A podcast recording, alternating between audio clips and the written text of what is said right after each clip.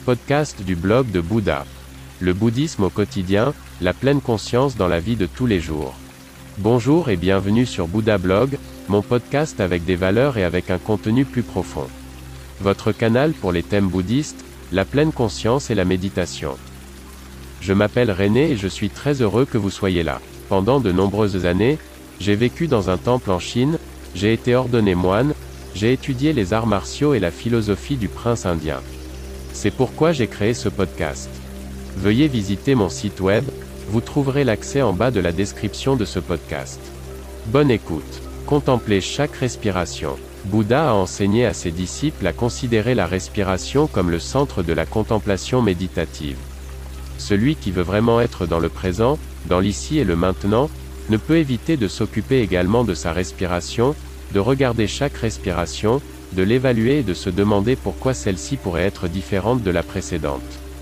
Celui qui respire attentivement remarquera rapidement qu'aucune respiration n'est identique à une autre, toutes sont particulières, toutes ont leurs caractéristiques, toutes dépendent de nombreux facteurs. Chacun sait que la respiration est différente lorsque nous avons peur, lorsque nous sommes excités, lorsque nous avons faim ou simplement à bout de souffle. Mais même les petits détails ont une influence sur la respiration, ils nous montrent l'état de notre palais mental, notre état émotionnel, les émotions qui se propagent à l'intérieur de nous.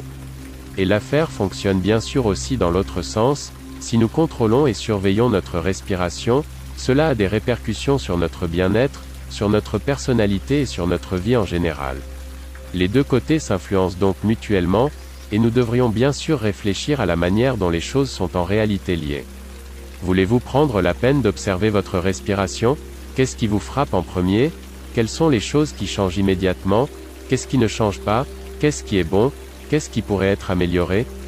Pour ma part, j'ai appris pendant de nombreuses années la thérapie par la respiration selon le professeur Middendorf et j'ai pratiqué le Qigong presque toute ma vie. Par exemple, si j'ouvre une porte, avec la respiration, cela me semble facile, si je lutte contre la respiration, c'est une entreprise difficile.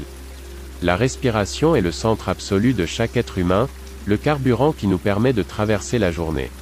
C'est pourquoi il est judicieux d'examiner ce système de plus près, d'accorder plus de valeur et d'importance à la respiration en soi. La plupart des gens n'ont même pas l'idée de se préoccuper de leur respiration, mais moi, je la considère comme mon centre. Sur mon site, vous trouverez quelques exercices de respiration que vous pouvez facilement pratiquer. Si vous commencez à apprécier votre respiration, vous constaterez qu'elle vous permet de gagner une énergie incroyable, que vous tirez un grand bénéfice de l'observation de votre respiration. Si vous êtes prêt à dépenser un peu d'énergie, vous atteindrez un tout nouveau niveau d'être humain. Une respiration calme et soignée peut également protéger contre les maladies ou les combattre. Lorsque la respiration peut s'écouler librement, un incroyable sentiment de bonheur s'installe. Le chemin est le but. Merci beaucoup d'avoir écouté le blog de Bouddha. N'hésitez pas à visiter mon site web. À demain.